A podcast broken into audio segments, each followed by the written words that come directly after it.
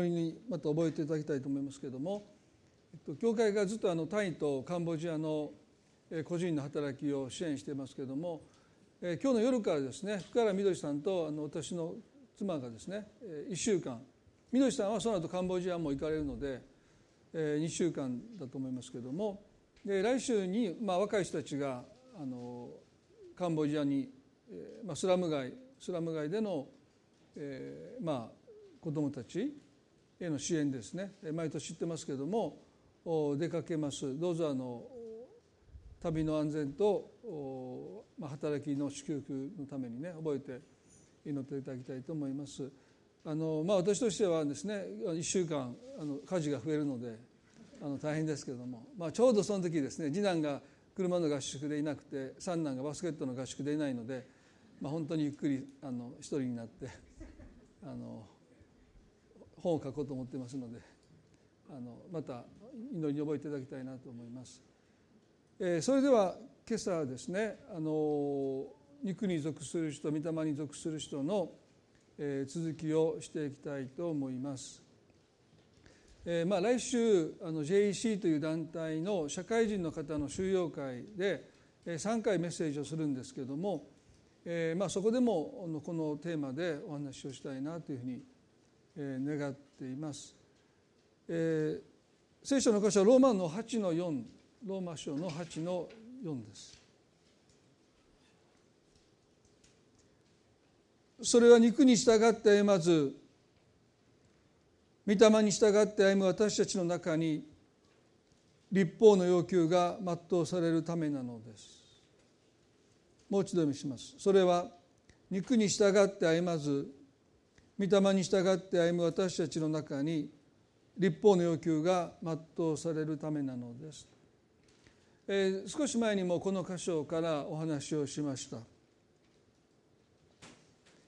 肉に属する人は肉に従って歩みます。でここでいうところの肉とは罪深さとか世俗的という意味ではなくて本来の私たちの力ですね。能力であったり経験であったり知識であったり。ま私たちがその生涯で獲得したまあ力と呼べるまあそれが経済的なものも含めてですね。ま体力も含めてます。す、ね。力と名の付くもの。そういったものに頼って生きている人のことを肉に属する人と聖書は教えますね。ですから必ずしもこの罪深い生活をしているとか法刀に身を持ち崩してるとかという意味ではなくてまあ非常に真面目に非常に道徳的な生き方をしている人ももし自分の持てる力に頼っているならば、まあ、その人は紛れもなく肉に属した人と、まあ、聖書は教えるわけですよね。そしてこの肉に属した人の一つの共通点としてはこの自己規律的な生き方だとお話をしました自己規律的な生き方すなわち神様に受け入れてもらうために自らを非常に窮屈な中に押し込める生き方ですね。まあ神様に受け入れてもらうためにはより自分を窮屈にする方が受け入れてもらいやすいというふうに、まあ、多くの人は考えますよね。ですからこの自己規律という生活がね規律正しい生活はクリスチャンの徳です。前にも言いましたけど私がアメリカの聖書学校に入った時にそのドミトリーですね寮の寮長はですね軍隊出身の人でした。ですからベッドメイキングがもうめちゃくちゃうるさいんです。もう日本人はベッドメイキングしないでしょ。布団ですから。ね。布団の中も畳んだだけですよ。パカッてやってお尻に掘り込むだけでしょ。ベッドメイキングが大変ですよ。シーツがもうピシッ。もうシワがあったらそれであのチケットもらうんです。チケットっていうのはなんかあの交通チケットみたいなもの3回たまったら週末外出禁止で掃除しないといけないんです。厳しいでしょ？軍隊でしょ？僕たちの時代はね。でもそんな僕僕からしたらもう十分シーツきれいにしてるのにここもシワがある。ここもシワがある。お前は立法主義者かとここまで叫んでましたけどね。もうきれ枕もちゃんと置いて。で靴もちゃんと並べるんですよ。私がいかに規律のない生活をしてきたかということからですね。もう本当にその時思い知らされました。もうきれいにもうこれ軍隊ですよね。もうきれいにももういつもノブはなんでちゃんと靴を並べ自分の部屋ですよ、ね、もうでももうきちっと、まあ、それで随分訓練されて日本帰ってきてまた布団だったんで、まあ、まだ崩れてきましたけど。まあでは規律ある生活は非常に得のある生活ですよね。それはいいことだと思います。でも神様に受け入れられるために自分を窮屈な中に追い込むというのはですねまさに立法主義的な生き方ですし肉に属する人の典型的な特徴です。第二コリントの6の12でパウロはこう言いました。あなた方は私たちの中で制約を受けているのではなく自分の心で自分を窮屈にしているのですと言いました。言い換えれば神様がそんなことをあなたに求めてもいない。そんな制約を神様は与えていないのにあなたは自分の中で自分に制約を設けてる。自分の心を窮屈にしてるそれは窮屈にすればするほど神様に受け入れてもらいやすいと考えるからですよね。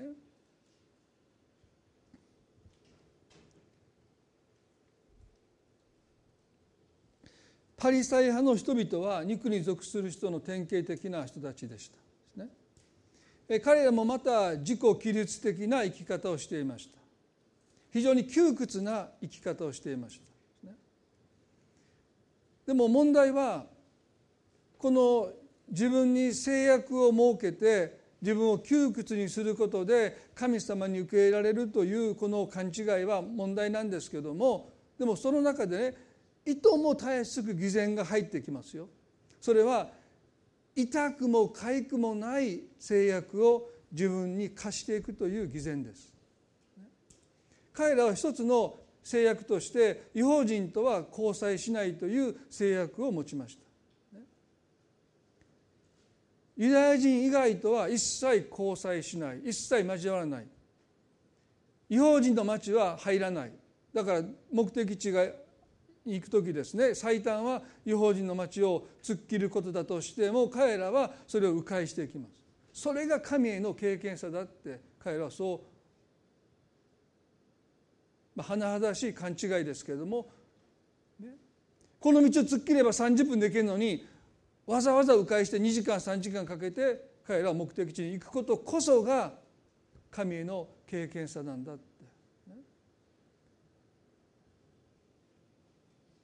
まあ、一つの偽善という一つの偽善の問題はですね自分たちに課す制約をまあ、基本的には痛くも痒くもないものにしていくというですね。彼らは別に違法人たちと交わりなくたっていいんです。ユダヤ人だユダヤ人だけで集ってユダヤ人だけで礼拝しユダヤ人だけで教会生活を送ることで彼らは満足するんですね。わざわざ違法人価値観も違う食べ物の規定も違うそんな人と交わる必要性を彼は感じていないだからいとも簡単に私たちは違法人と交わらないまあ一見非常に窮屈な制約を自分に課しているかのようですけど彼らからすると全然平気なんですね。まあ、私にとってね例えばこれから私は一生煮魚を食べません。え？先生煮魚これから一生口にしないんですがしません。すごいですね。どうして？それが私の神への経験者の表れですって。皆さんは笑うけど僕他の教会でこの収容会で言ったらみんな笑わないですよ。すげえ。すごい牧師はいやもう一度言います。焼き魚を食べません。え？煮魚も食べない。サンマも一生口にしません。すごい制約でしょ。こういうことなんですね。私にとってこれから一生サンマを口にしなくても大丈夫です。ね、もうサバなんていうのはもう見ることすらしなくても大丈夫ですよ。ヒラメは食べますけどまあこういうことなんですよね全然痛くも痒くもないんですでもそれがね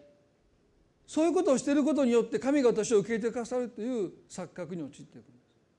怖いですね。くだらないでしょ？でも錯覚していくんです。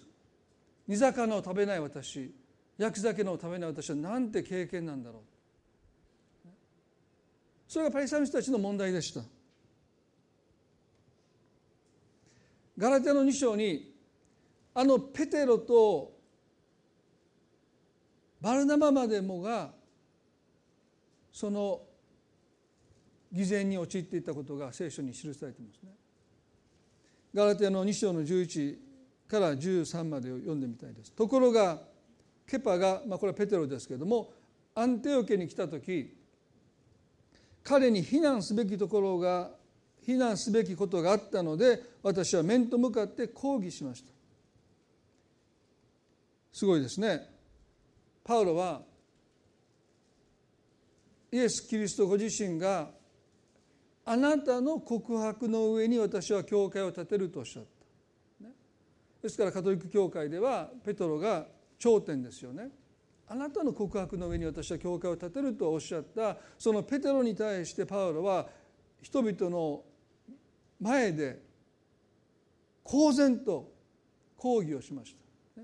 何をパウロは怒ったのかというと次ですよね。なぜなら彼はある人々がヤコブのところから来る前は違法人と一緒に食事をしていたのにその人々が来ると割礼派の人々を恐れてだんだんと違法人から身を引き離れていったからです。そして他のユダヤ人たちも彼と一緒に本心を偽った行動をとりバルナバまでもその偽りの行動に引き込まれてしまいましたと言いました。大変なことが起こってしまったんですよね。恥ずべきことが起こりました。ケパというのはペテロですけどペテロがエルサレムの教会からアンテオ家の教会にやってきました。で皆さん使徒行伝の11章をお読みになればエルサレムで迫害が起こった時にそこにいたクリスチャンたちユダヤ人のクリスチャンたちはエルサレムを追われて離散しました。チリチリバラバラになりました。そして彼らが行き着いた町の一つがアンテオケという町ですね。ギリシャの都市ですけどもそこに迫害を逃れたユダヤ人たちが移り住んでいった、そしてそこに一つのクリスチャンというか、まあ、初めてそこでキリスト教、まあ、このイエスを信じる人たちをクリスチャンと呼ばれたのがアンテオケです。ですからクリスチャンというその名前の発祥の地はこのアンテオケの教会です。そこで家庭集会のようなが持たれている多くの人が救われてきたのでエルサレムの教会はバルナバというあのパウロが教会を迫害しダマスコ途上でイエス様と出会う復活イエスと出会って改心したことを人たちは信じませんでした。あいつはきっとスパイをして私たちの秘密を探って私たちを迫害するんだって言って誰もパウロを受け入れなかった時にこのバルナバという人がパウロの身元保証になって彼を受け入れていくわけでしょ。ですからパウロにとってバルナバはですね、まあ、命の恩人とまで言わなくても教会を迫害した自分の過去を許して仲間に加えてくれた、まあ、そういうとってもまあ大切な先輩でしたよね。その先輩までもが偽りの行動に陥っているんだって、アンテオケでギリシャのギリシャ人のクリスチャンたちとユダヤ人のクリスチャンたちがまさにこの和合しているね。その違いをもう全く介さず意に介さずですね。キリストにあって一つになってる、まあ、アンテオケの教会というのは今でもそうですけどももう最も模範的な教会としてよくアンテオケ教会という名前を今の教会も使う時がありますね。まあ教会には多くの欠けたところがありますけれどもその中でおそらく最も優等生的な最も模範的な教会がこのアンテオケの教会そしてその最初のリーダーがこのバルナバですよね。彼らは違法人もユダヤ人も関係なく主にあって一つでした。でもあることが起こります。それはヤコブのところからというのはエルサレムから割礼派と呼ばれた人たちがアンティオケに移り住んでくるんです。でこの割礼派っていうのはまあ文字読んで文字通りですね割礼を大切にするユダヤ人のクリスチャンです。で彼らはこうも言うんですね。十字架プラス割礼イコール救いです十字架と割礼イコール救い。これが割礼派のクリスチャンたちの確信でした。そして彼らの主張は幅広く受け入れられます。それはどうしてかというとやっぱりクリスチャンになっても割礼によりどころを多くの人が見出したからですね。少し前にも先週も言いました。イエス・キリストですら8日目に活用を受けになった意味がないはずがないじゃないか神は意味のないことをなさらないとするならば我らの救い主イエス・キリストさえも8日目に活用を受けになったのにその割礼に意味がないというのは言い過ぎだって多くの人はパウロに対して反感を持っていました。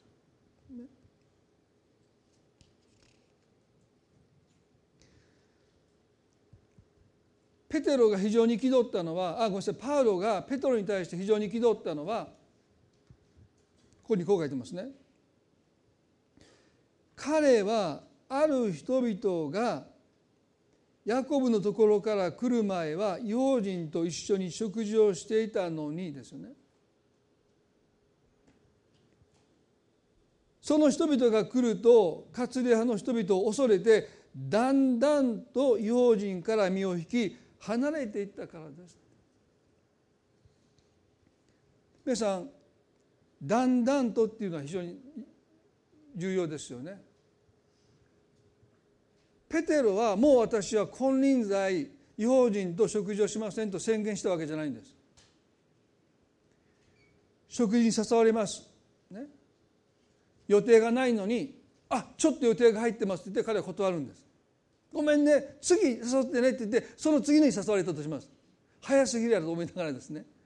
あちょっと今日もまた予定が入ったから行けないんですって言って彼は理由もなく予定も空いてるのにカツリアの人々の目を気にしてその誘いを断り続けていきます。彼は心の中で私は彼らを仲間と思ってるキリストにある兄弟と思ってる私たちは一つだと思ってるその本心があるんだけどもカツリアの人々を恐れて彼はある意味でほぼ無意識に自らを偽善に売り渡していくんです。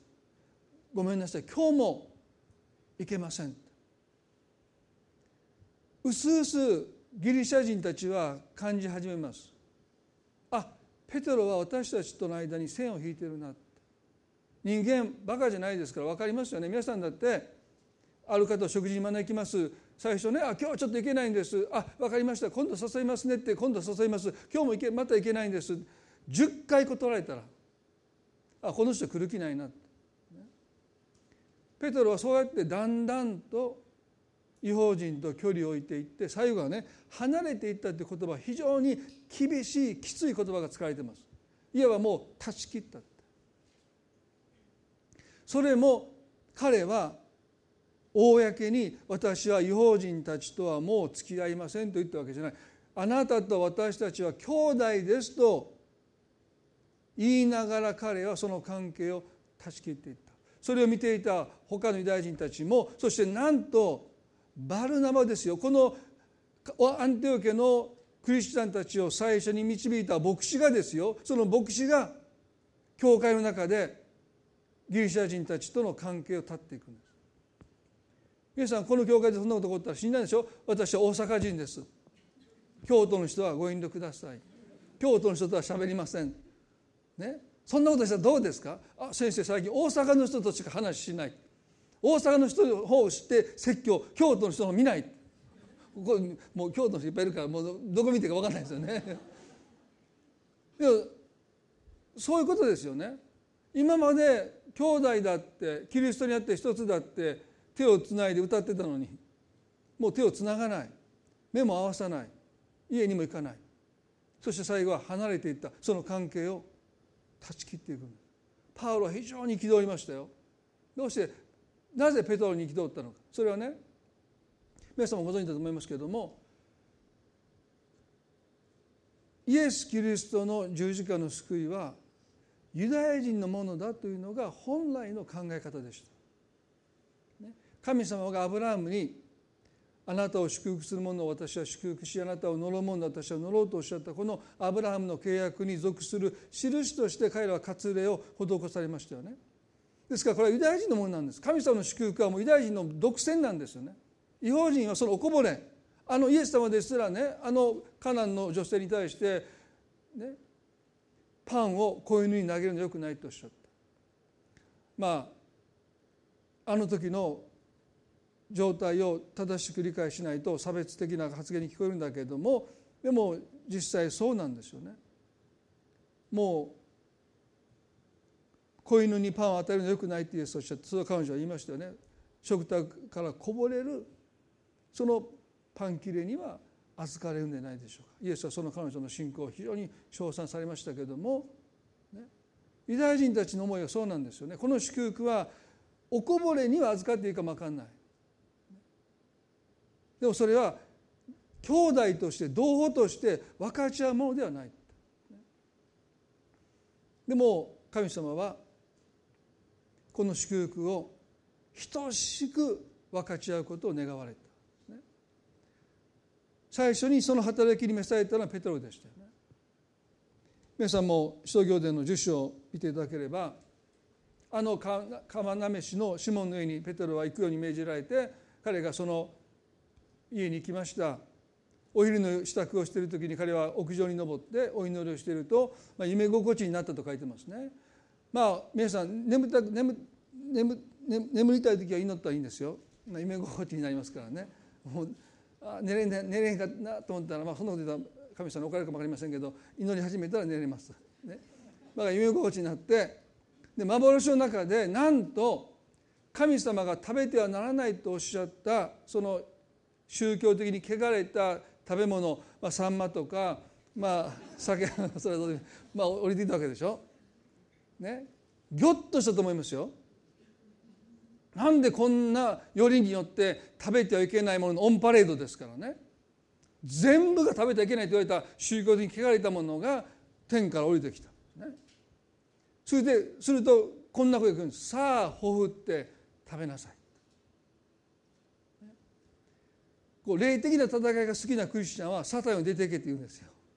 こんな汚れた食べ物をねさあほふって食べなさい。これ悪魔だって。サタンだって。でペトロは不思議ですけども「主よ」と言います。その声を聞いてさあほふって食べなさいというその声の主が彼の信じる唯一誠の神であることを彼は悟ってその声の主に対して「主よ」と言いますけどその後彼はこう言いました「それはできません」と言いました。神様がこの聖書を介して万人にね戒めを与えているわけではなくてペテロ個人にさあほふって食べなさいとおっしゃったこの直接的な神の命令に対して彼はできません。それはできませんと。従わないんです。理由は何でしょうか？彼はこう言いました。私はまだ一度も清くないものや汚れたものを食べたことがありませんと言いました。皆さんこの言葉は私たちはねよくよく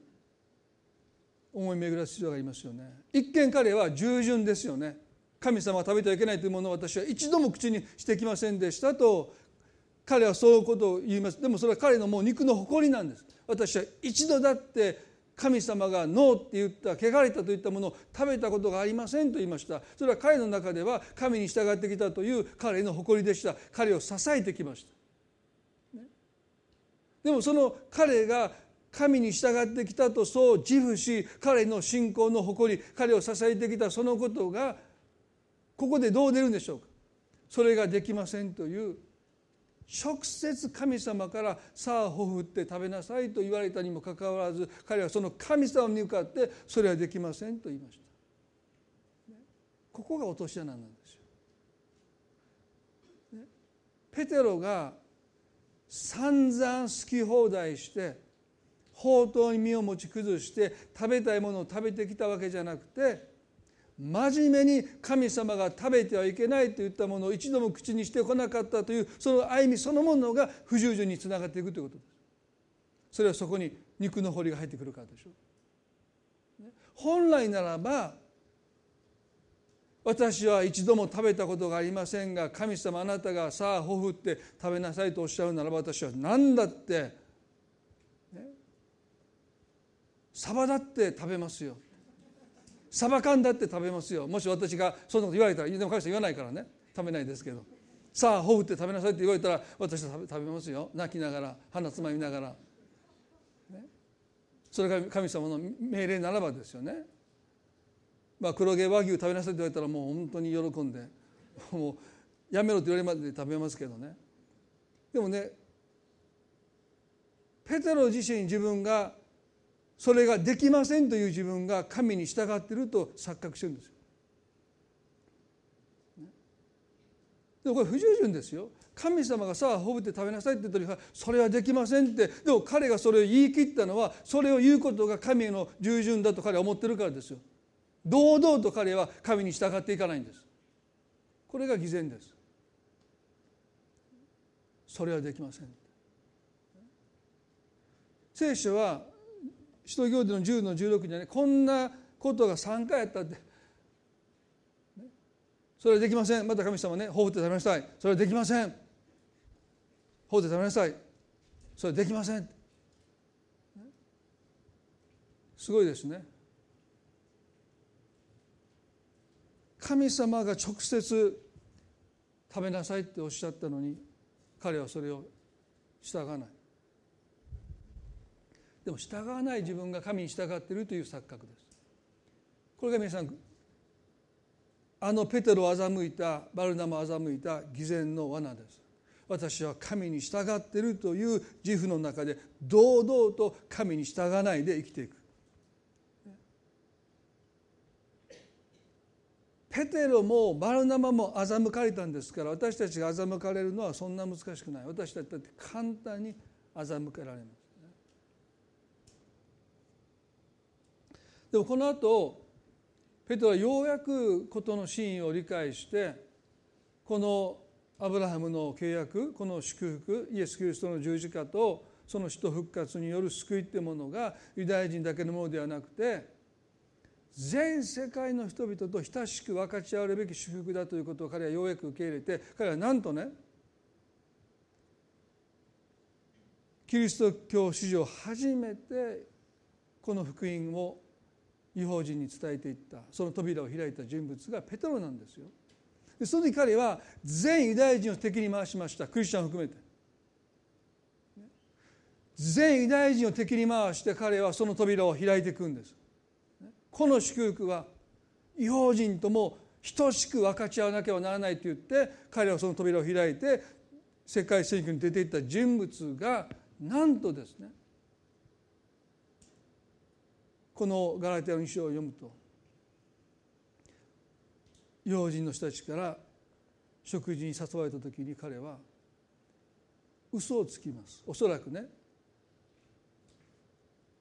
そんなに忙しかったとは思わないので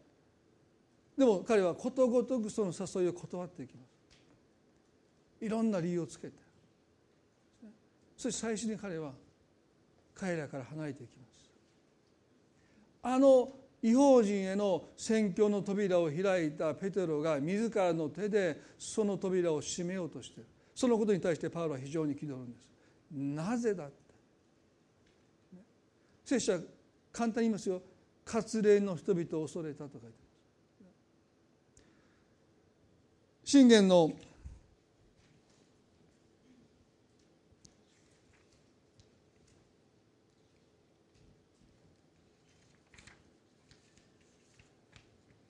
29の25で人を恐れると罠にかかる。しかし主に信頼する者は守られるとあります人を恐れると罠にかかる。しかし主に信頼する者は守られる守られる肉に属する人は神に受け入れられるために自己規律的なあるいは自分を窮屈な中に押し込んでいるようですが実のところ神にではなくて人に受け入れられるために彼らは自己規律的な窮屈さの中に自分を追い込んでに過ぎないんだということです。ペテロは言いましたイエス様あなたが十字架で死なれるなんてありえませんって時に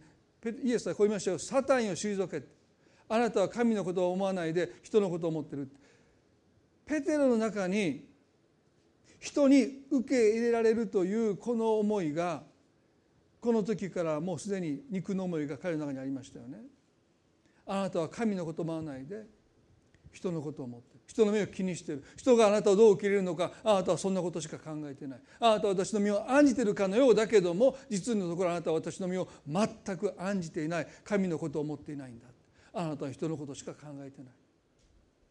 あなたは神に受けられることではなく人に受けられることしか考えていないということを確信をイエスに彼は指摘されますけれどもパウロはその問題をおそらく扱わなかったと思います。反論しませんでしたが心の中でそのイエスの言葉を彼はおそらくスルーしたと思います。そんなことないって。私はイエスのことを案じてるんだ神のことを心配してるんだ神のことを思ってるんだって。もしこのイエスとのこのやり取りの中で彼が本当にへりくだってそうだって私は神のことを考えているようで思っているようで人のことしか思ってない神に受けられることなんて私にとってはほとんど意味のないことであって人にどう私が受けられるのかそれが私の全てだということを彼がもし認めていればあのアンティオ家の教会でのこの過ちを彼は犯さずに済むんじゃないかな皆さんね一つのことを皆さんにお願いしたいんですね。人を恐れると罠に陥るペテロもあのバルナバまでもま偽善の罠に陥ったのは人を恐れたからです。神に受け入れられることよりも人の人に受け入れられることをその上に置いてしまったからです。皆さんこの1週間あるいはこの夏静まって私は誰を恐れてるんだろうか神様に受け入れられることよりもその人に受け入れられることがもしかして上に来てるならば神様に拒まれるよりもその人から拒まれる方があなたの中で恐れになってるならばいやあなたを駆り立ててるならば私たちは紛れもなく肉に属した人として生きてるんです。肉に従って生きてるんです。その人に受け入れてもらおうとして本心を欺いて生きてしまうんです人を恐れると罠に陥る聖霊様の助けをいただいて私たちは本当に自分の心をもう一度吟味しなければならないと思いますね。もし私たちが本当に御霊に属した人として生きることを願うならば人への恐れを私たちは神に明け渡さないといけない。神様もしあなたが受け入れてくださるならばもう私はこの人からどんなに拒絶されても私は大丈夫です。私は生きていけます。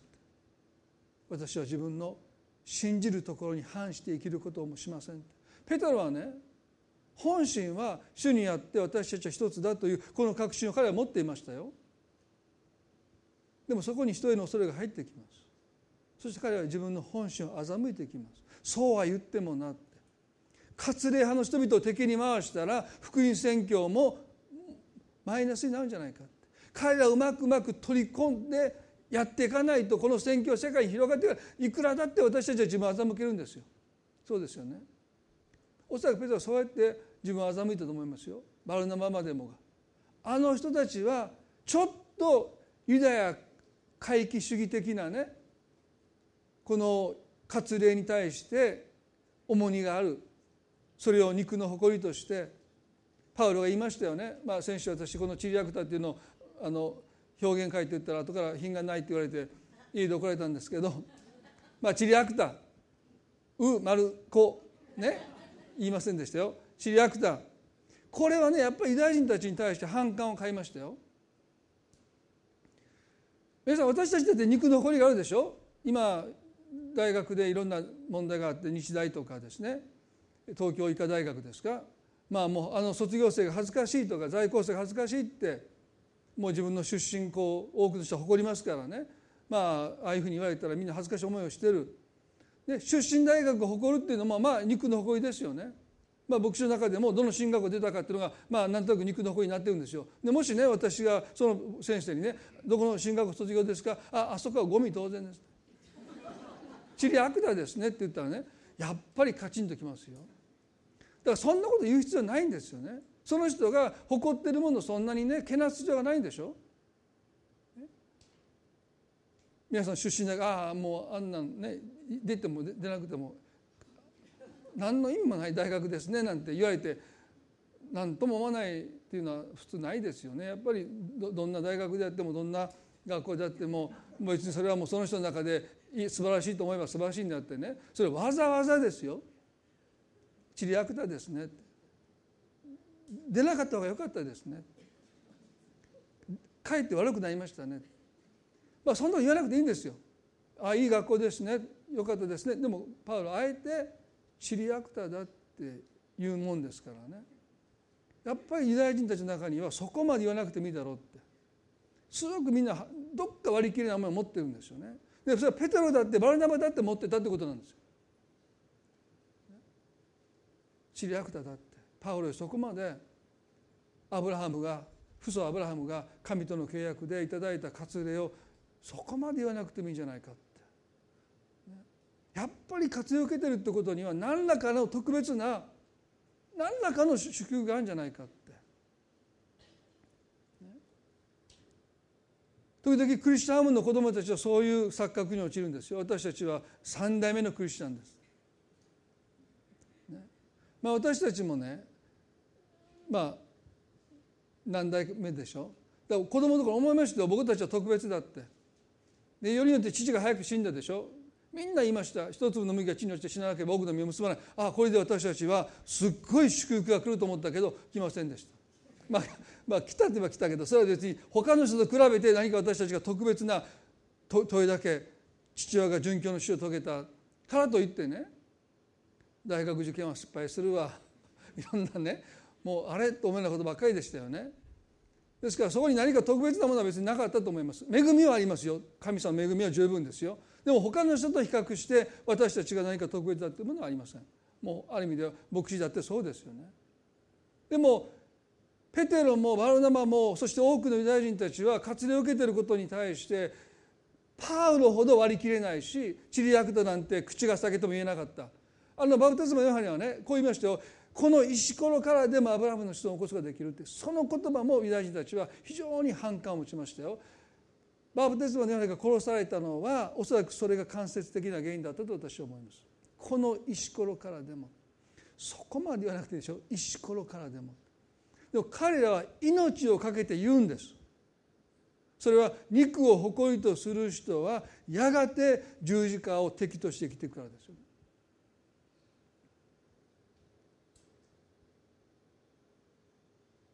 パウロもバプテスマのヨハネも殺されることを覚悟でユダヤ人たちの肉の誇りを切り取ろうとしました。チリアクタだという表現を用いてこの石ころからでもという表現を用いて彼らは意図的にその誇りを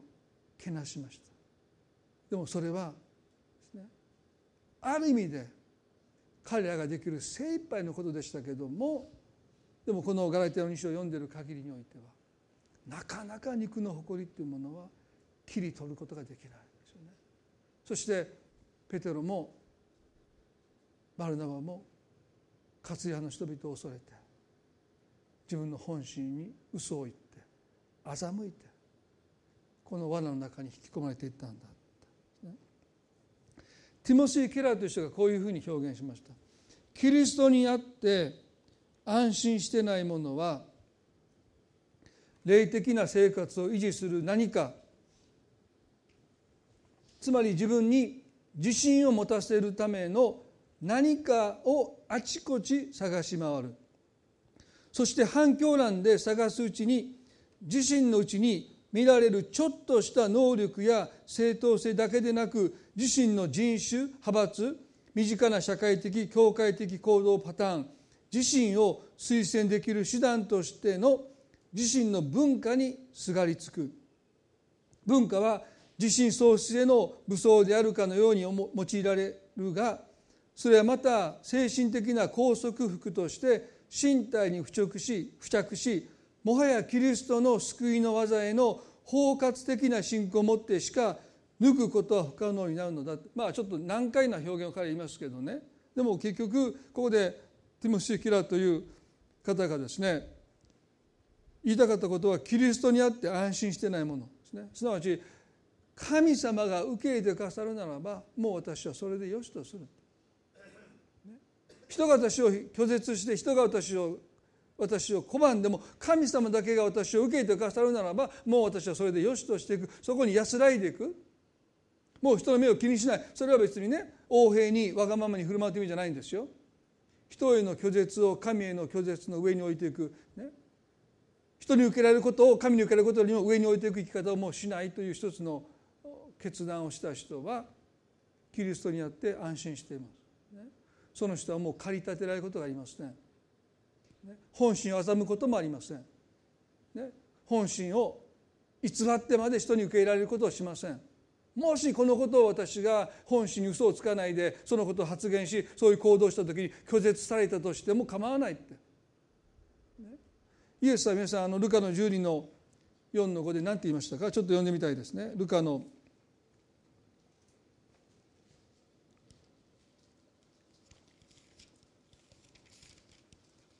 12章のそこで私の友であるあなた方にいます。体を殺してもあとはそれ以上何もできない人間たちを恐れてはいけません。恐れなければならない方をあなた方に教えてあげましょう。殺した後でゲヘナに投げ込む権威を持っておられる方を恐れなさい。そうです。あなた方にいます。この方を恐れなさい、ね、人への恐れ。それが私たちを本心に偽った生き方へと引きずり込んでいきます。この、まあ、反響欄かどうか分かりませんがしかしおそらく多くの人は自分に自信を持たせるものを十字架プラスアルファを心のよりどころとしたいという欲求を私たちは持っているんだろうと思うんです。十字架をどこかで不足に感じる目に見えるものに頼ってしまう。それは私たちの弱さですよ。だからいいじゃないかって神様が施しなさいって言った割礼なんだからその割礼を私たちは受けてるんだからそこに安心を見出していくそこに一つの安堵していくってことは悪いことじゃないって彼らはそう思い始めていくうちにだんだんとだんだんと無活礼の者たちとの関係を断っていく。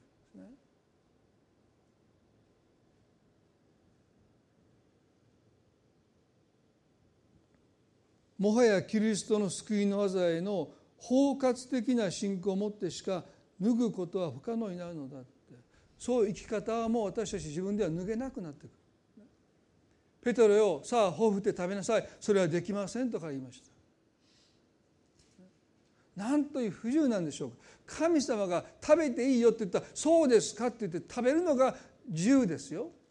でも食べれない。神様がいいって言ったのに食べれない。なんという不自由でしょうか。多くの人は間違ったところに自由を求めますよね。本当の自由は神様がしなさいってことをはい素直に行えるのが本当の自由です。でもペトロはもうがんじがらめですね。肉の誇りで。そんなこと食べたら人からどう思われるかですね。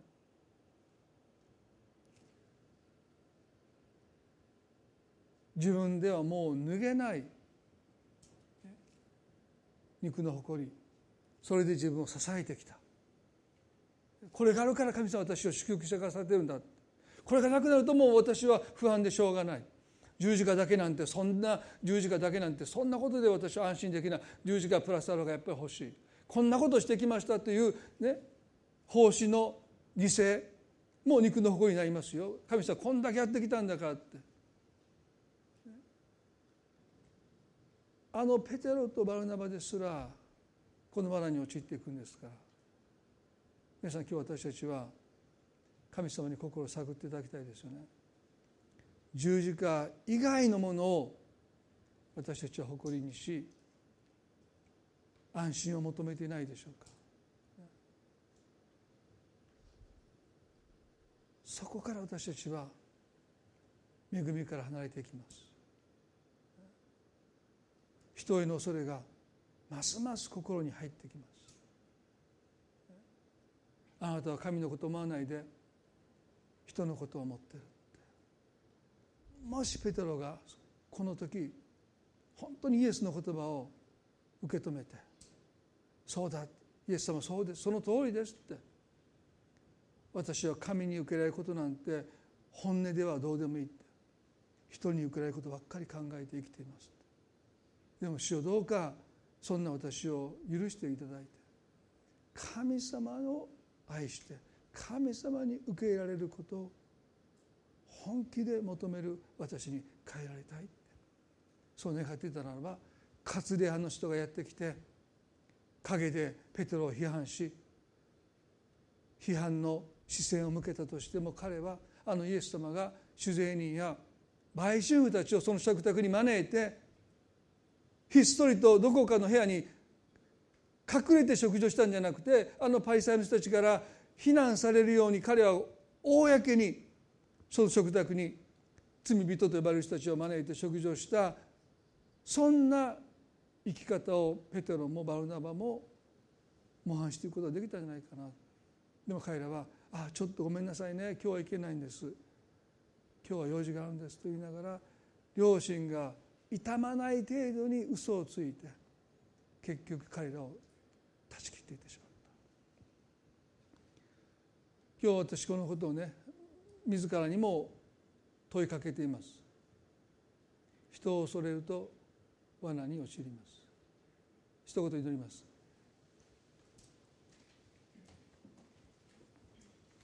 どうぞ目を閉じて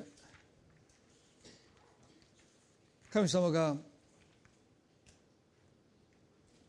私たちの心を探ってくださるように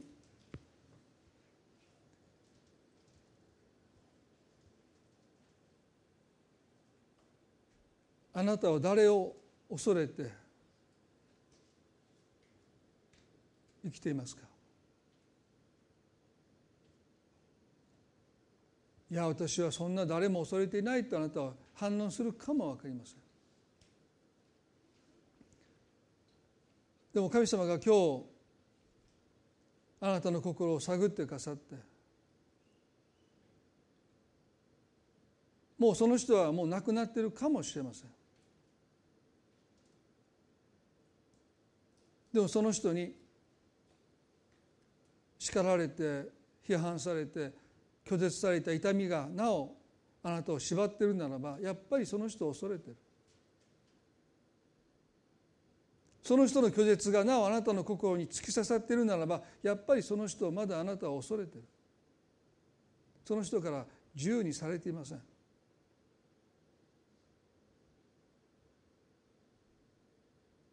御霊のあるところに自由があると聖書は書いてます。私たちはこの人への恐れから解放されなければならない。御霊に属する人として私たちが歩んでいこうとするならばそれは自由の中に生きることですから。神様どうぞ。今日私たちの心を探ってくださるよ今しばらく神様前に静まりたいと思います。どうぞ一人一人が心の中で神様に語りかけて私は誰を恐れてるんでしょうか。誰から拒絶された痛みが私の中にまだあるんでしょうか？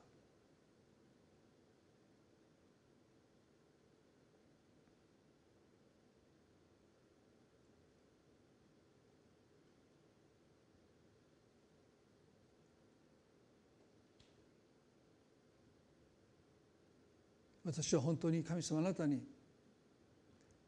受け入れられることを何よりも望んでいるでしょう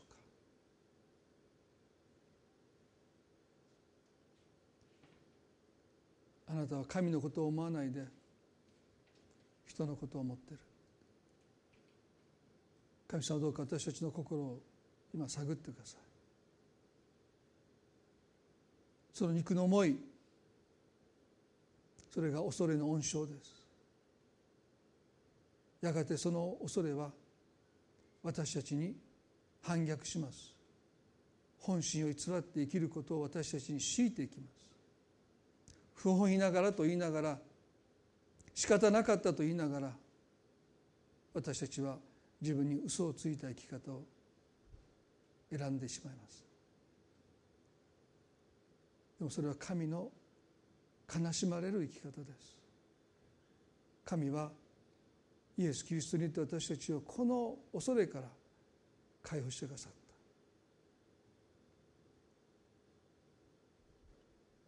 一言祈ります。神様再び奴隷の恐怖に陥ることがないようにと聖書私たちに語ります。神様私たちは誰を恐れているのでしょうか？誰に言われた言葉が私たちの中になお拒絶の痛みとして突き刺さっているのでしょうか？もしもしその言葉があなたの心に突き刺さっているならば今日神様その言葉をどうぞ取り去ってください。あなたはこうおっしゃった。これは私の愛する子。私はこれを喜ぶとおっしゃった。これは私の愛する子。私はこれを喜ぶ。この言葉によってイエスはありとあらゆる拒絶に耐えられた。たとえ弟子たちが背を向けても父は私にこうおっしゃってくださる。これは私の愛する子。私はこれを喜ぶ。それがあの十字架の上のあの絶望の「我が神我が神私をお見捨てになるんですか」その叫びを中でイエスを支えた。神様今日私たちは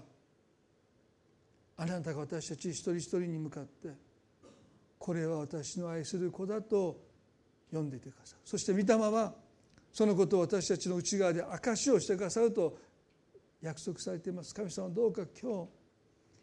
私たちの心につながれている人への恐れから私たちを自由にしてください。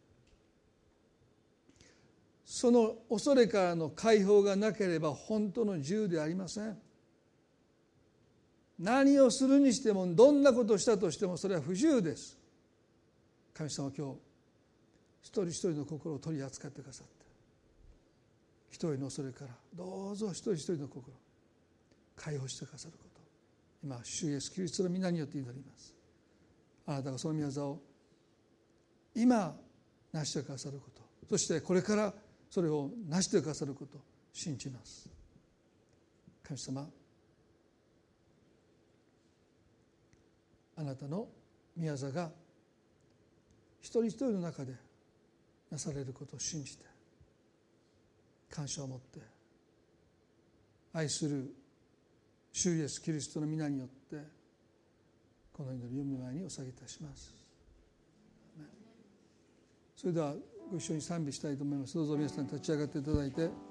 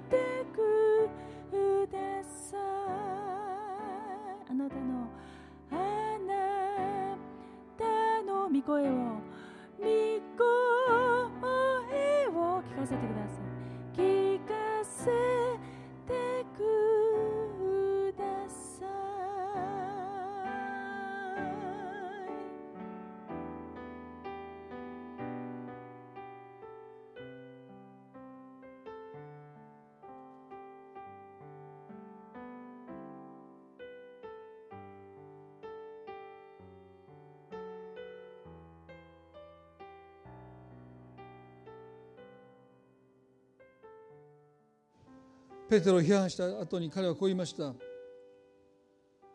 しかし彼らが福音の真理についてまっすぐに歩んでいないのを見て私は皆の面前でケパにこう言いました。あなたは自分がユダヤ人でありながらユダヤ人のようには生活せず違法人のように生活していたのにどうして違法人に対してユダヤ人の生活を知るのですか。私たち生まれながらのユダヤ人であって違法人のような罪人ではありません。しかし人は立法の行いによって義と認められずただキリストイエスを信じる信仰によって義と認められるということを知ったからこそ私たちもキリストイエスを信じたのです。これは立法の行いによってでなくキリストを信じる信仰によって義と認められるためです。なぜなら立法の行いによって義と認められる者は一人もいないからです。短く祈りたいです。立法の行いによって義と認められる者は一人もいないからです。神様が私たちの肉の誇りを虚しくしてくださいますようにパウロは命がけでチリアクタだと言い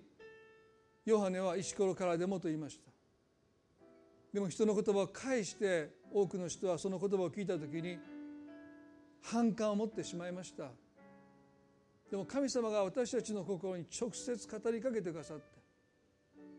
私たちの肉の誇りを虚しくしてくださいますように。短く祈ります。もしあなたが十字架以外のものをよりどころとしてそれによりかかっているならばそれによって支えられているならばそれを自信にしようとしてそれを自分を立たせようとしているならばいずれ倒れます。いずれ倒れます。でも自分の力で私たちはこの服を脱ぐことができない。神様が肉の誇りを虚しくしてくださいますように。短く祈ります。神様あなたに信頼することを私の中で妨げている肉の誇りがあります。どんな人にだって肉の誇りはあります。人からそれをけなされるならば人からそれを過小評価されるならばどんなクリスチャンだって不機嫌になります。怒りを覚えます。もうそれは切り離せない。体に付着しています。でもこれを脱がないと私たちはいつまでも肉に属した人として生きていかなければなりません。神様どうかあなたご自身が私たちの中にこの誇りを肉の誇りを虚しくしてくださいますように。卑屈になることなく尊厳が傷つくわけでもなくただキリストを誇る者に私たちをますます変えてくださいますように。あなたが私の誇りですと心から言えるまで私たちの肉の誇りをどうか虚しくしてください。イエス・キリストこそが私の誇りです。そう言って生きる私たち一人一人とますます変えられますように信じて愛する主イエス・キリストの皆によってこの祈りを見舞いにお捧げいたします。それではどうぞ皆さんお座りください。えっと一つ今日ですねあの礼拝の前にある重大なことをですね私少し前に聞いたんですね。あの6月の誕生日の方あの忘れたんですけど去年も忘れたそうです。だから6月の方だけ2年間誕生日祝ってもらってないということで11か月待ってくださいと言いましたけど。また忘れそうなんです。3年だともうこれはもう悪意があると受け取られかねないので随分ずれましたけど6月前の方ちょっと立ち上がっていただいてもうお詫びの気持ちとともに今までないぐらい盛大に皆さんでお誕生日お祝いしたいと思いますのでそれではいつもよりも少し大きめな声で。2年間すみませんでしたという心を。込めながらお祝いしたと思います、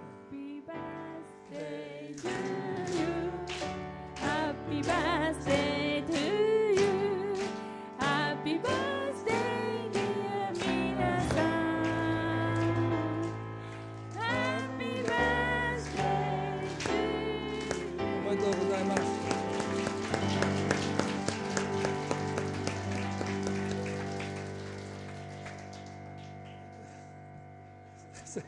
すいません。